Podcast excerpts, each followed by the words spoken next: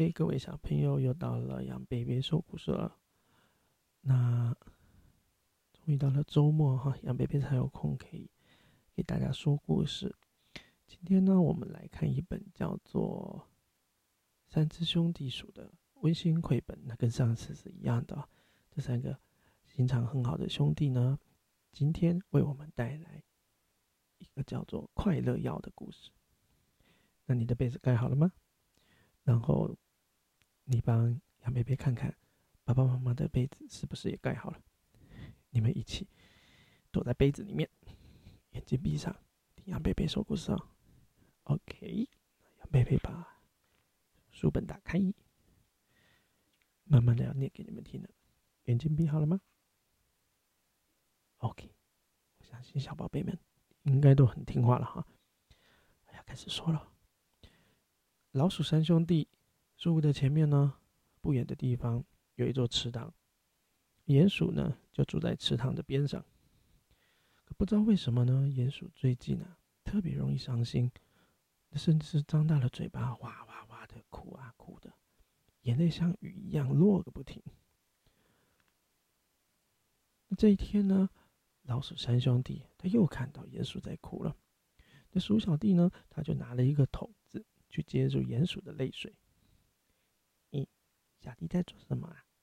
这鼠二哥就问鼠大哥：“我也不知道啊。”这鼠大哥就回答：“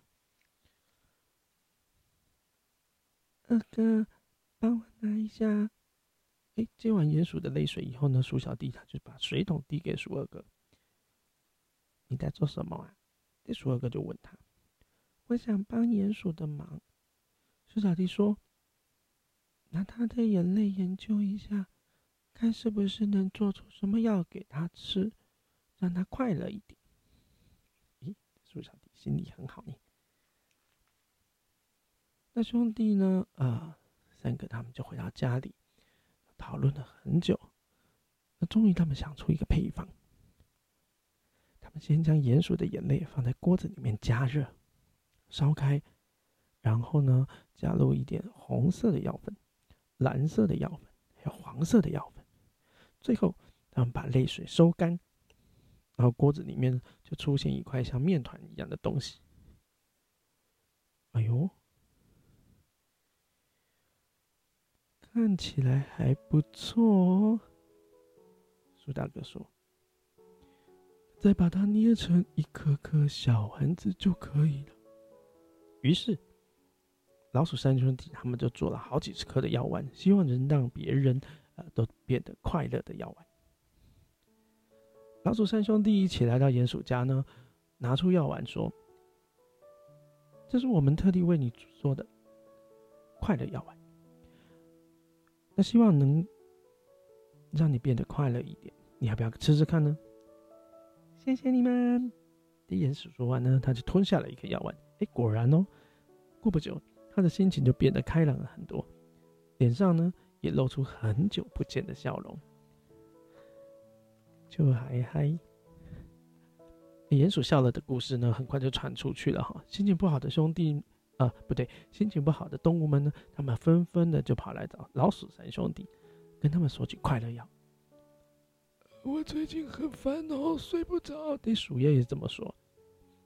我也开心不起来。哎，小松鼠也来了。啊，他也这么讲。那不管是谁来索取快乐药，老鼠三兄弟很慷慨的赠送给他们。直到有一天，鼠奶奶也流着泪水来找他们帮忙，鼠小弟才发现，糟糕，我们的快乐药已经送光了，这下该怎么办啊？我。鼠奶奶更伤心了，别急别急，鼠大哥赶紧安慰他：“没了还可以再做，你只要等一下就有喽。”诶，他们很好哦，还要安慰鼠奶奶。可问题啊，制作快乐药需要眼泪，鼠奶奶的眼泪已经不够了。动物们呢，每个都变得很快乐，不哭了，眼泪要从哪里来呢？唉，没办法。老鼠三兄弟啊，他们只好拼命回想起过去自己伤心的事情，来收集自己的眼泪啦。嗯，今天的故事说完了，小朋友都睡着了吗？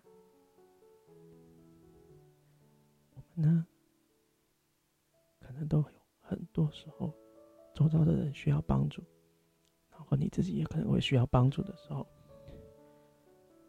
如果自己能够有能力去帮助别人的话，我们就尽量尽力。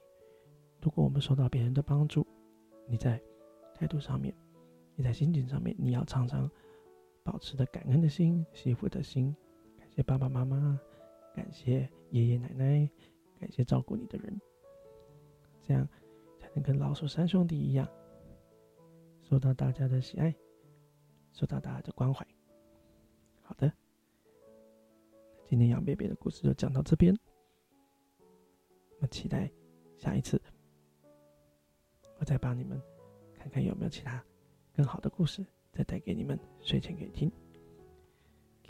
今天就到这里哦，晚安。